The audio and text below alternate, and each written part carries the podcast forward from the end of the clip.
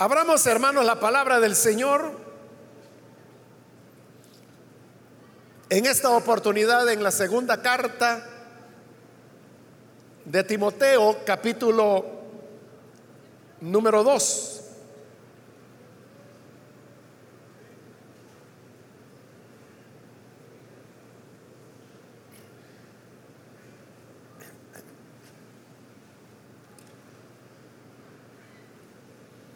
Dice segunda de Timoteo capítulo 2, versículo número 11 en adelante, palabra fiel es esta. Si somos muertos con Él, también viviremos con Él. Si sufrimos, también reinaremos con Él.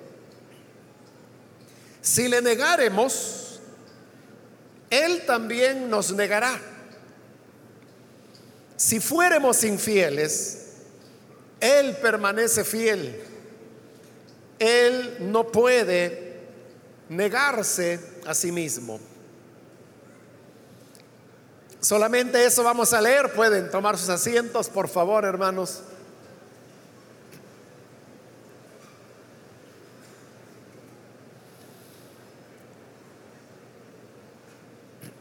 Hermanos, en esta oportunidad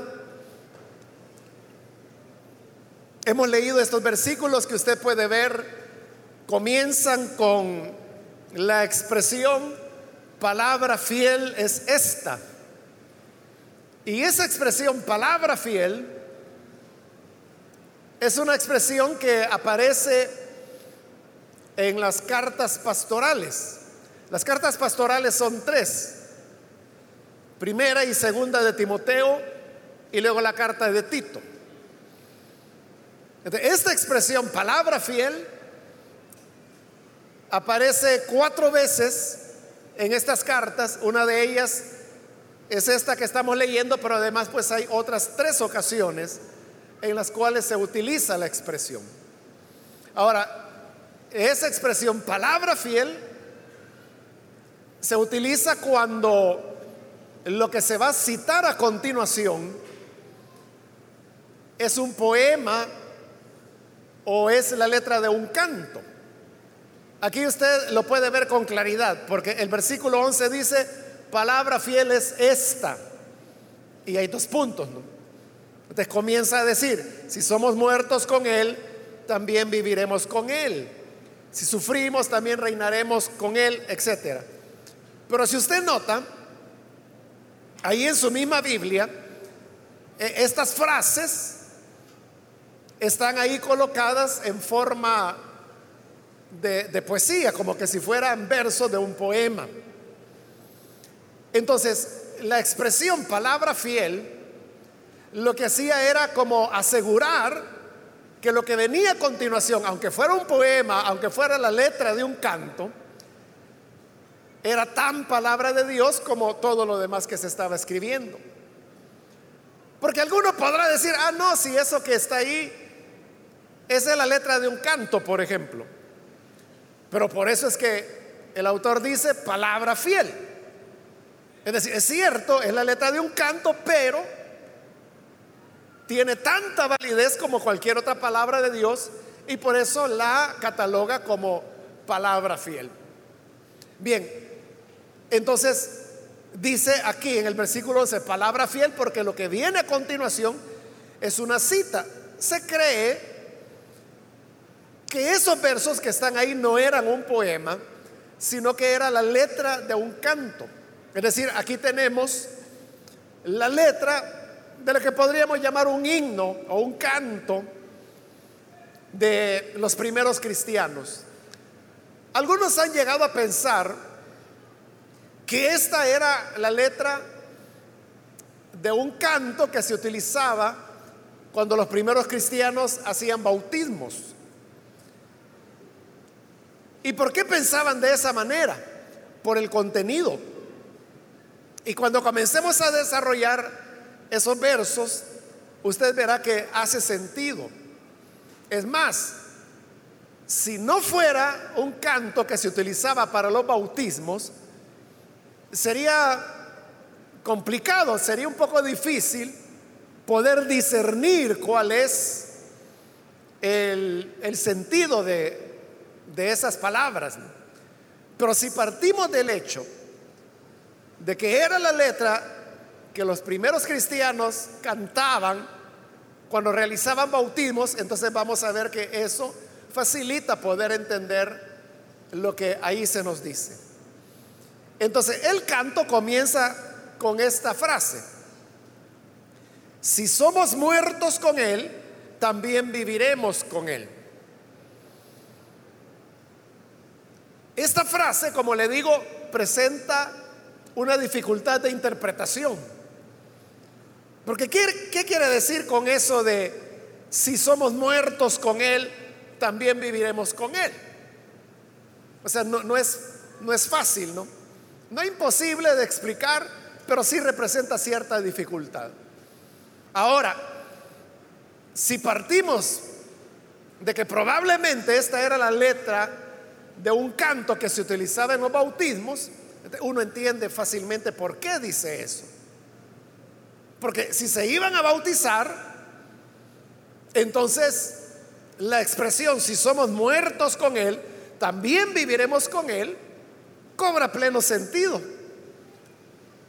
Pues todos sabemos que el bautismo, tal como Pablo lo explica en su carta a los romanos en el capítulo 6, es una identificación del cristiano con la muerte y la resurrección del Hijo de Dios. Usted sabe que el bautismo, la ceremonia tiene tres momentos. Hay un momento que es cuando la persona que se va a bautizar entra al agua. Ese es el primer momento. El segundo momento es cuando el que está oficiando la ceremonia del bautismo sumerge a la persona en el agua. Y el tercer momento es cuando levanta a la persona del agua. esos tres momentos cada uno tiene su significado. Cuando el creyente baja al agua o entra al agua, eso está hablando de su muerte. Muerte a la vida vieja, muerte a la forma de vivir pecaminosa y en el segundo momento, cuando el oficiante sumerge a la persona en agua, eso está hablando de la sepultura. Que así como Cristo murió y luego fue sepultado, también el creyente ha muerto a su vida de pecado y al ser bautizado, al estar bajo el agua, está sepultando la vida vieja. Entonces, cuando algo se sepulta, es que lo estamos dejando ahí para siempre. Por eso es que cuando nosotros tenemos algo en la vida que nos ha dañado o nos causa cierto sufrimiento o cierto dolor, entonces nosotros lo que tratamos es de olvidarnos o deshacernos o de decirle adiós a ese recuerdo a ese pensamiento y cuando en alguna ocasión alguien nos pregunta, mire, ¿y qué pasó con tal cosa? Usted le dice, ah, no, si eso hace ratos que yo lo enterré. Pero vea la frase que usamos. Eso hace ratos que yo lo enterré. Pero ¿qué queremos decir con eso? Que lo enterramos. O sea, está haciendo referencia precisamente a la sepultura o a los funerales, ¿no? que uno va a dejar ahí a la persona y la va a dejar para siempre. No está pensando uno volver a desenterrarlo dentro de un año o dentro de tres años. Entonces dejar enterrado significa que uno le dijo adiós a eso que ya o no lo recuerda o no lo quiere recordar. Entonces la sepultura de la vida vieja es un desprendimiento completo de la vida pasada. Pero el tercer momento, que es cuando el oficiante levanta a la persona del agua, entonces si el agua es la tumba y levantarse, entonces ¿qué significa? Es un símbolo de la resurrección. Por eso es que Pablo dice en Romanos capítulo 6, todos los que han sido bautizados han sido bautizados en su muerte, refiriéndose a la muerte de Jesús. Y el bautismo también es símbolo de su resurrección. Entonces, la frase, si somos muertos con Él, también viviremos con Él, como le digo, cobra pleno sentido si tomamos o partimos del hecho de que era la letra de un canto que los primeros cristianos entonaban cuando realizaban los bautismos, porque eso era exactamente lo que estaban haciendo. Por eso, hermanos, es que en otras oportunidades yo les he dicho que recuerde que los primeros cristianos no tuvieron escrituras. El Nuevo Testamento estaba siendo escrito todavía. Bueno, muchos cristianos, las primeras generaciones de cristianos, eh, no, no tuvieron más que tal vez alguna carta de Pablo. La primera generación murió y no supieron nada del Evangelio de Mateo, de Lucas, de Juan, que habrían de ser escritos posteriormente. Muy pocos de ellos a lo mejor llegaron quizá a conocer el Evangelio de Marcos, que comenzó a ser escrito ya en los años finales a la primera generación de creyentes. Pero ellos tenían muy clara la doctrina. ¿Cómo hacían si no tenían escrituras? Ellos aprendían la doctrina a través de los cantos. Entonces vea, si este era un canto, esto es pura doctrina. Porque esa expresión, si somos muertos con Él, también viviremos con Él, esa es la pura doctrina del bautismo, hecha canto. Y que nosotros, por ejemplo, ¿cómo conocemos esa doctrina del bautismo? A través del manual que llamamos de doctrinas básicas. Pero es que está basado en las escrituras. y cuando no había escrituras, las personas lo memorizaban, pero lo memorizaban a través de cantos como es. Entonces, cuando las personas se iban a bautizar y cantaban esto, entonces para todos, no solo para el que se estaba bautizando, sino que para el que estaba viendo los bautismos, estaba bien claro qué era lo que se estaba haciendo. Y lo que se estaba haciendo era que los creyentes estaban siendo muertos con Él para también vivir con Él. Muriendo a la vida vieja de pecado para resucitar a una nueva vida con Él. De solo cantar eso ya les estaba dando el significado del bautismo. Hay mucho evangélico que se ha bautizado y no sabe qué significa el bautismo. Espero que usted sí.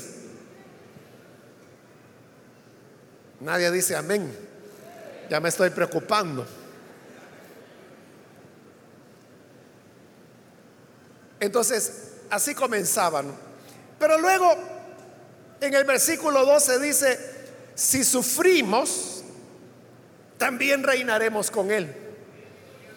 Entonces, vea, se nos está diciendo y el que se bautizaba sabía que él estaba a través del bautismo formando parte de un grupo que era la iglesia. Una iglesia que era en esa época muy perseguida. Entonces ellos sabían que el sufrimiento era parte de la experiencia cristiana pero que ese sufrimiento iba a terminar en una oportunidad cuando el reino del Señor fuera establecido. Y por eso es que la segunda línea dice, si sufrimos, también reinaremos con Él. Es decir, el camino que nos lleva a reinar con el Señor es el camino del sufrimiento. De la misma manera, que el Señor Jesús, el camino a la gloria pasaba por la cruz. Es decir, Él llegó a la gloria de su Padre, pero porque atravesó el sufrimiento de la cruz. Los creyentes también, si vamos a llegar a reinar con Él, hemos de experimentar sufrimiento.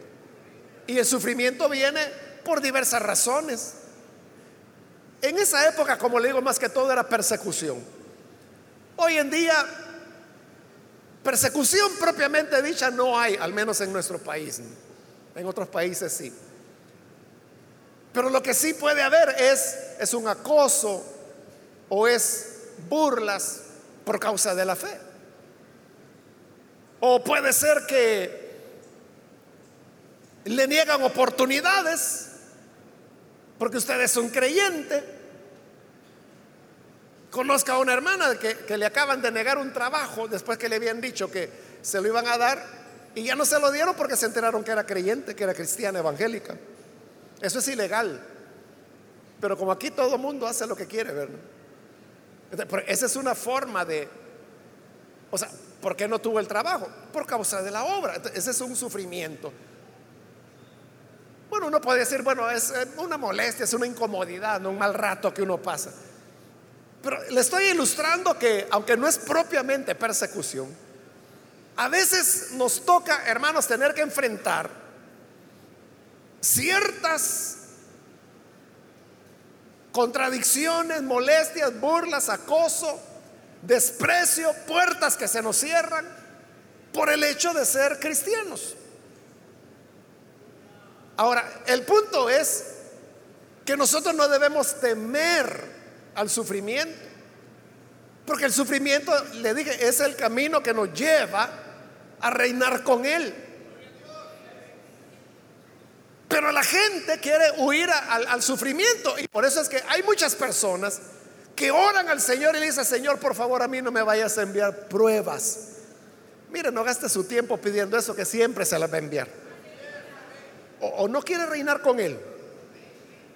Si quiere reinar, allí dice, si sufrimos, si sufrimos, reinaremos con Él.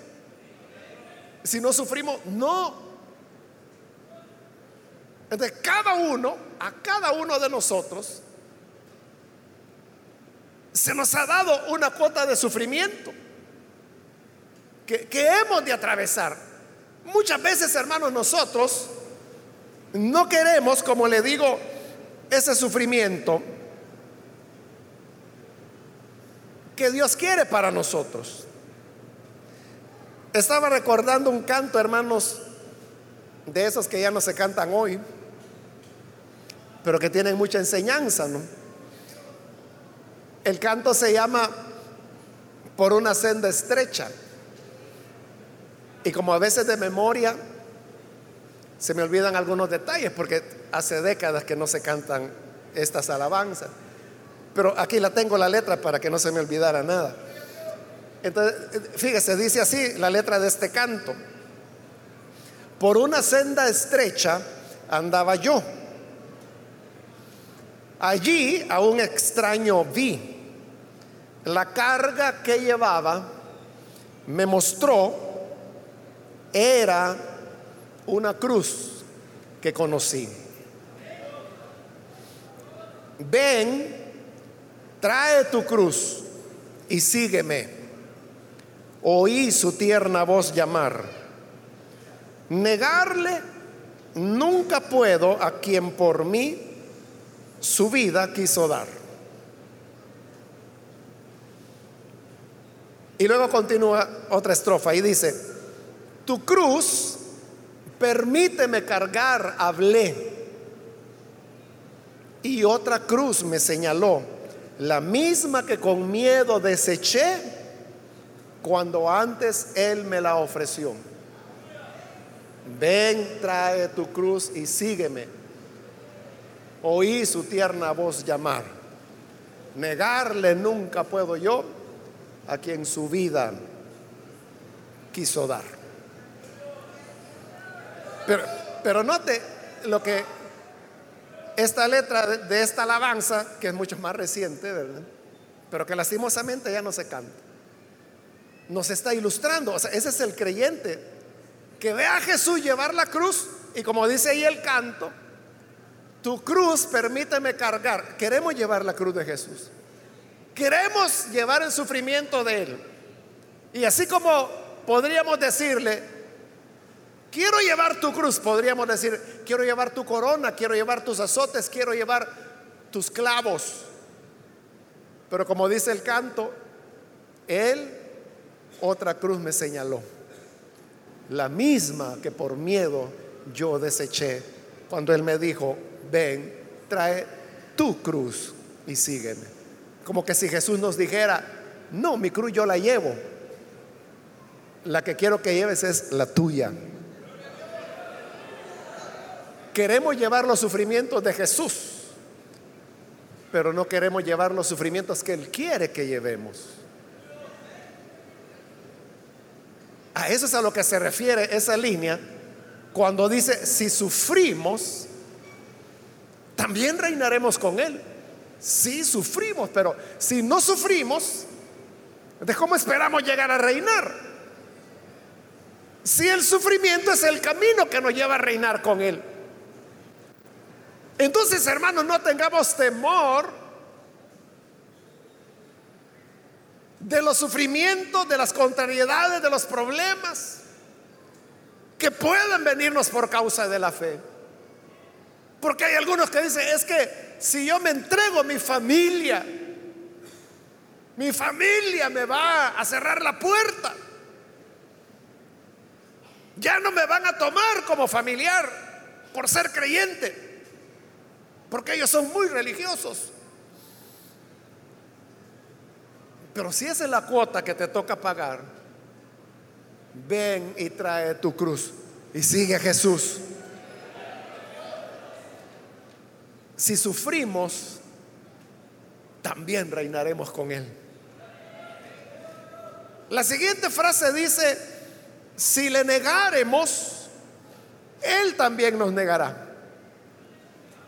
Como le dije hace un momento, esa era una época de gran persecución de los cristianos. Y se les perseguía no por razones religiosas, sino que por razones políticas. A los romanos no les interesaba nada el tema de la religión.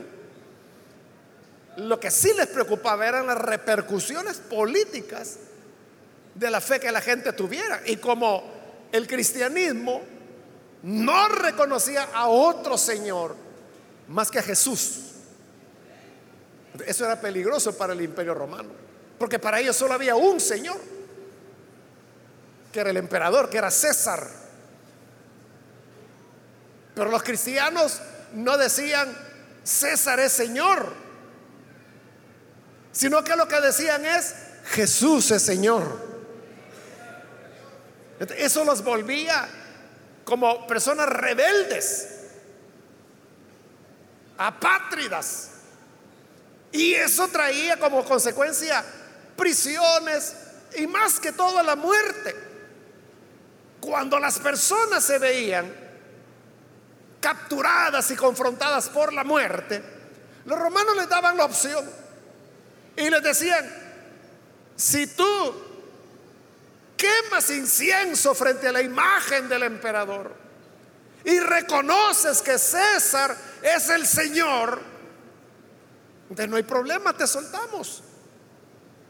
había creyentes que en esos momentos se debilitaban y aceptaban y ofrecían incienso a la imagen del emperador.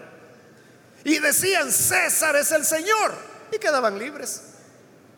Claro, ellos después se arrepentían de que habían negado al Señor y que habían adorado a un ídolo, en este caso al emperador. Y arrepentidos volvían a la iglesia. Eso, hermanos, provocó dos grandes posiciones en la iglesia de esa época. Había una parte de la iglesia que creía que esos creyentes que habían negado al Señor y que habían adorado al César y que luego se arrepentían y volvían a la iglesia, debían ser recibidos. Él decía, si ya se arrepintieron, recibámoslos. Pero había otro sector de la iglesia, que era la otra mitad, que pensaban que no, que cuando alguien ya había negado al Señor, esa persona había apostatado totalmente y que ya no había esperanza de reconcilio con el Señor. Bueno, esa discusión entre que si había que aceptar o no a los que negaban al Señor de regreso en la iglesia, eso duró más de 100 años y nunca se llegó a tener una resolución del tema. Bueno, le, pongo estos elementos para que nos ubiquemos en qué momento la iglesia estaba viviendo. En ese momento es cuando este canto decía, si le negáremos, Él también nos negará. Pero eso, ese no era un invento, esas palabras no eran pluma de el músico que compuso la letra del canto. Esas son palabras que Jesús dijo. Se recuerda cuando el Señor Jesús dijo, el que me niegue, delante de esta generación pecadora y adúltera, yo también lo voy a negar delante de mi Padre y delante de sus santos ángeles. Recuerda que el Señor dijo eso. Y también dijo, aquel que me confiese delante de los hombres, yo le voy a confesar delante de mi Padre y delante de sus ángeles. Palabras como esas del Señor eran las que entraban en juego cuando estaba esa discusión de que si se les podía perdonar o no a los que habían negado al Señor. Por eso el canto lo que hacía era que los cristianos se daban ánimo los unos a los otros ante esos peligros. Entonces cuando cantaban, si les negaremos, Él también me negará. Era como un recordatorio. no tenemos que negarle, porque yo no quiero que el Señor me niegue.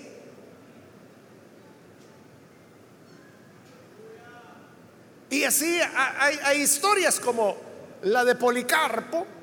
Según la tradición se dice que Policarpo fue discípulo de Juan, Juan el apóstol.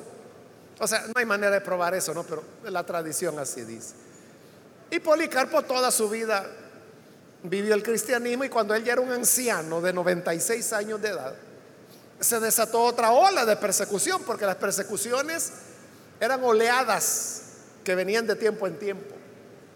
A todas ellas Policarpo no había sido afectado, pero en esta ocasión lo iban persiguiendo porque Policarpo era como el líder de las iglesias en Asia en esa época, después que los apóstoles habían muerto ya hacía rato, no más de 100 años antes. Entonces Policarpo comienza a huir, pero imagínese un ancianito de 96 años huyendo. Hasta que hay un momento en que él dice, ¿cómo va a ser esto? Que, un hombre de mi edad va a andar huyendo. No, yo no voy a huir, aquí me quedo. Y ahí se quedó y ahí llegaron los soldados romanos. Y entonces lo llevaron, o sea, lo que los romanos hacían. Y le dijeron, bueno, aquí hay dos opciones. Puedes quemar incienso delante de la imagen del emperador y confesar que César es Señor. O te quemamos vivo en una hoguera. Y, las palabras de Policarpo son famosas. Él dijo, 96 años llevo sirviendo al Señor y Él nunca me ha fallado. ¿Por qué tendría que negarlo yo? Entonces, ah, bueno, entonces si no lo niegas, mira que ahí está la hoguera, te vamos a quemar vivo. Y Policarpo respondió, ustedes me amenazan con un fuego que se va a extinguir. Pero si yo niego a mi Señor, entonces caeré en un fuego que no se apagará jamás. Lo quemaron vivo. Entonces, en esta historia, vemos cómo los creyentes tenían esa convicción, que en los momentos de amenaza estaban dispuestos a no negar al Señor. ¿Y cómo llegaban a esa convicción? Cantando, cantando, si lo negamos, Él nos va a negar. Entonces, ese canto, si, si lo negamos, Él nos va a negar. Le daba y le daba vuelta y le daba vuelta en la cabeza a la gente. Por eso, hermanos, es que yo lamento que los cantos, las alabanzas de hoy son vacías, no dicen casi nada. Pero así como hoy en día a usted le da vuelta ahí en la cabeza, no hay lugar más alto que estar a los pies de Jesús. Y le da vuelta y despierta y le está dando vuelta, se acuesta y le está dando vuelta. O sea, es una frase que casi no dice nada, ¿verdad? Pero como es la música de hoy, ahí la anda usted. Pero ¿qué tal si en lugar de eso la frase fuera, si le negáremos, Él también nos negará? Si le negáremos, Él también nos negará. Y que despierta, si le negamos, Él también nos negará. Y se va a dormir y le está dando vuelta, si le negamos, Él también me negará.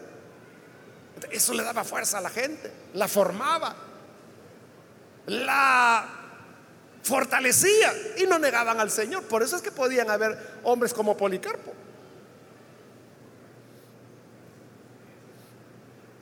Pero luego en el versículo 13 dice, si fuéramos infieles, Él permanece fiel. Ahí se rompe, ¿verdad, hermanos? El, el orden que se ha venido desarrollando. Porque se ha dicho, si somos muertos, viviremos con Él. Si sufrimos, reinaremos con Él. Si le negaremos, Él también nos negará. Si somos infieles, uno esperaría que dijera, Él nos será infiel. Pero mire qué cambio. Si fuéramos infieles, Él permanece fiel. ¿Por qué? Porque Él no puede negarse, o sea, Él no puede ir contra su naturaleza. Y la naturaleza de Dios es fidelidad.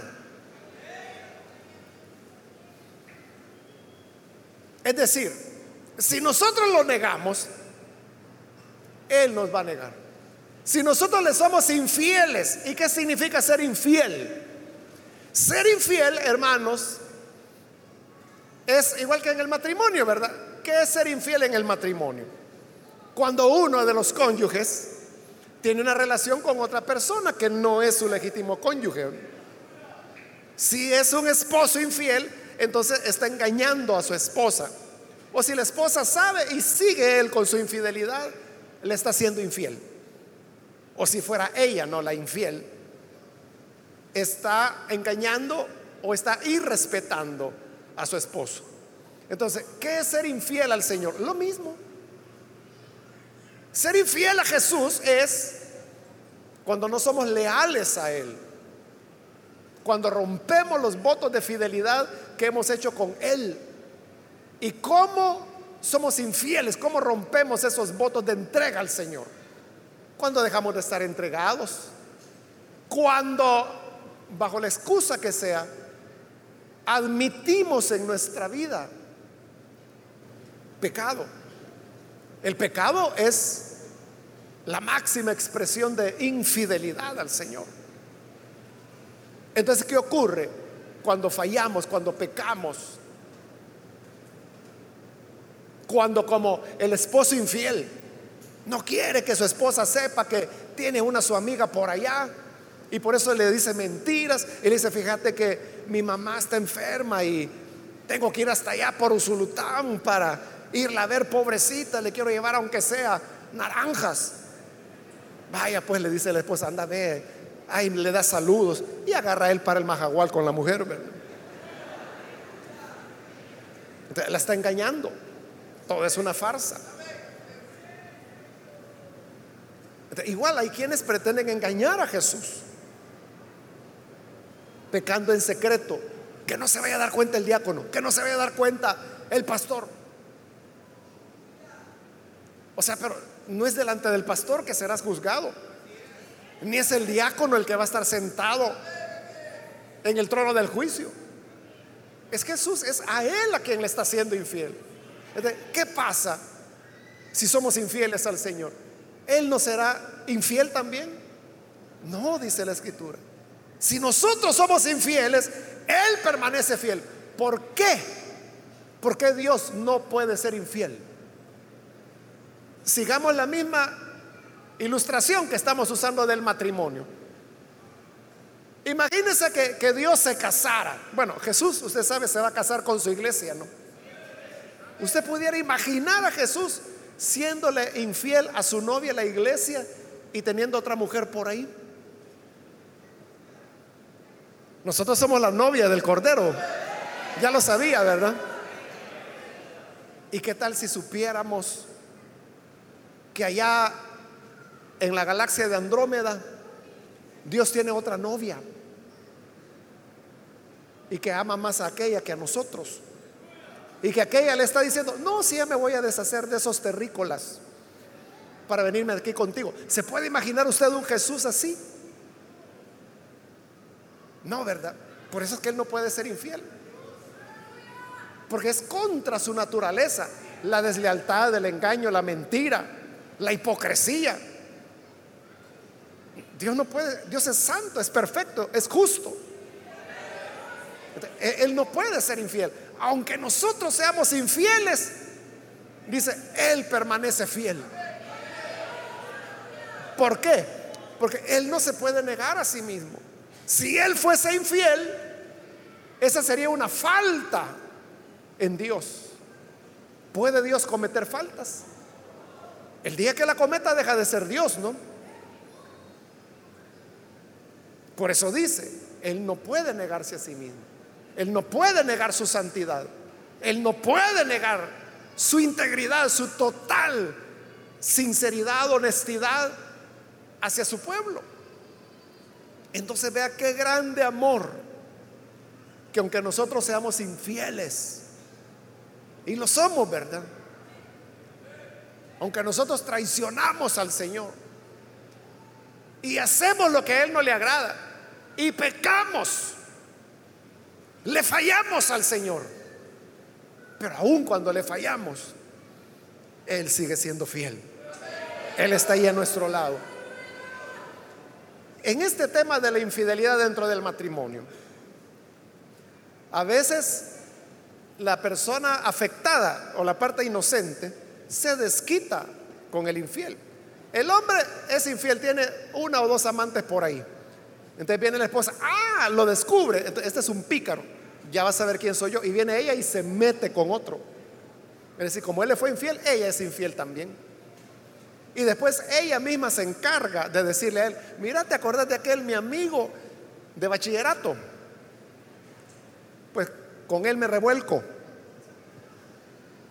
O, puede ser amigo de él, ¿verdad? El mejor amigo de su esposo. Le está pagando mal por mal, infidelidad con infidelidad. Entonces, cuando nosotros somos infieles a Jesús, Jesús es infiel a nosotros. No. No, Él permanece. Él continúa diciendo, aunque me das la espalda, aquí estoy amándote. Aunque te ocultas para pecar, pero yo aquí estoy, en plena luz, siempre amándote, siempre esperándote. Significa entonces que por mucho que fallemos al Señor, y le fallamos de diversas maneras, podemos confiar que Él nunca nos va a desechar, Él nunca nos va a cerrar la puerta. E-, Él nunca dirá, ah, pues ya no es mi hijo. Ah, pues ya no le voy a cumplir la promesa que le he dado. Entonces ya, ya para este le voy a quitar mejor la salvación. Jamás va a ocurrir eso. Y esta fidelidad del Señor, que nos garantiza que Él siempre está ahí esperándonos, debe animarnos que cuando hemos fallado y nos hemos alejado de Él, volvamos confiados, reconociendo nuestras faltas y Él en su gran misericordia y por su fidelidad y porque no se puede negar a sí mismo, nos volverá a recibir, nos volverá a perdonar y nos volverá a recibir dentro de su redil. Amén, hermanos. No le neguemos. Porque si le negamos, Él nos negará. Y si le hemos sido infieles, vayamos a Él una vez más. Porque Él no es infiel. Vamos a orar, vamos a cerrar nuestros ojos. Y vamos a inclinar nuestro rostro teniendo nuestros ojos cerrados, yo quiero invitar a aquellos amigos o amigas que todavía no han recibido al Señor Jesús como Salvador. Si este es su caso, yo quiero ahora animarle para que usted no deje pasar esta oportunidad y pueda recibir al Hijo de Dios en su corazón. ¿Hay alguna persona, algún amigo o amiga que hoy necesita venir a este Cristo que es fiel? Yo le invito ahí donde está, levante su mano o póngase en pie para que podamos orar por usted. ¿Hay alguna persona, algún amigo o amiga que necesita venir a este Hijo de Dios que es fiel siempre? Puede pasar, póngase en pie y vamos a orar. Muy bien, aquí hay un niño que pasa, bienvenido, Dios le bendiga. Acá hay otro hombre que pasa, Dios lo bendiga, bienvenido. Si hay alguna otra persona que necesita venir, póngase en pie o levante su mano y vamos a orar por usted. Hoy es cuando Jesús le está llamando. Muy bien, aquí hay un joven que pasa, Dios lo bendiga, bienvenido. Alguien más que necesita venir al buen Salvador. Yo le invito para que ahí donde está se ponga en pie y vamos a orar por usted. Otra persona que necesita venir, hoy es su momento. Venga. Hoy es cuando la gracia del Señor le espera. También quiero invitar, extender la invitación para aquellos hermanos o hermanas que fueron infieles al Señor, que le fallaron él sigue siendo fiel. ¿Quieres reconciliarte con Él? ¿Quieres volver? Ponte en pie. O levanta tu mano y vamos a orar por ti. Muy bien, aquí hay una persona, Dios la bendiga, bienvenida. Alguien más que necesita pasar, necesita reconciliarse, póngase en pie. Venga, queremos orar por usted. Otra persona La gracia del Señor le espera y le llama. Si le negamos, Él también nos negará. ¿Por qué lo niegas? ¿Por la familia? ¿Por los amigos? ¿Los amigos borrachos? ¿Valen más ellos que este Cristo fiel? ven, reconcíliate con Él. Muy bien, aquí hay otra persona, Dios le bendiga, bienvenido. Alguien más que necesita pasar, ya sea que es primera vez que entrega su vida al Señor o se está reconciliando. Póngase en pie, queremos orar. Voy a finalizar ahora, esta es ya la última invitación que hago. Si hay alguna otra persona que es primera vez que se entrega al Señor o que necesita reconciliarse, póngase en pie. Y esta es ya la última invitación que hice. Si hay alguien más, hoy es el momento de pasar. A usted que nos ve por televisión, también le invito para que se una con estas personas que están aquí al frente, reciba al Hijo de Dios y aun cuando haya sido infiel, el Señor sigue siendo fiel y continúa esperándole. Ore con nosotros. Padre, te damos las gracias por las personas que están aquí al frente, como también gracias, Señor, por aquellos que a través de televisión, de radio o de internet están abriendo sus corazones para recibirte como Salvador. Perdónales, dales vida nueva. Señor, que te amen, que te sirvan, que te sigan, que nunca vayan alejarse de ti. Señor amado, gracias porque tú sigues siendo fiel. Y a pesar de nuestra debilidad, de nuestra flaqueza, de nuestras imperfecciones, a pesar de nuestros descuidos y de nuestros pecados,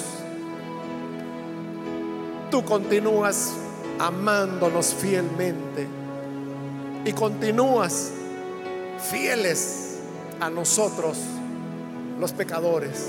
Por eso te agradecemos y no queremos negarte, Señor. Queremos ser fieles.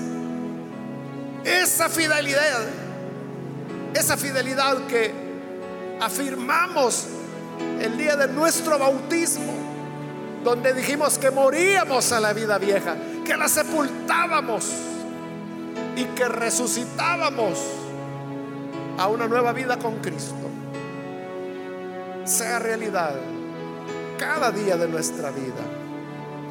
Gracias te damos, Señor amado, por tu gran misericordia. Amén y amén. Amén. Damos la bienvenida a estas personas.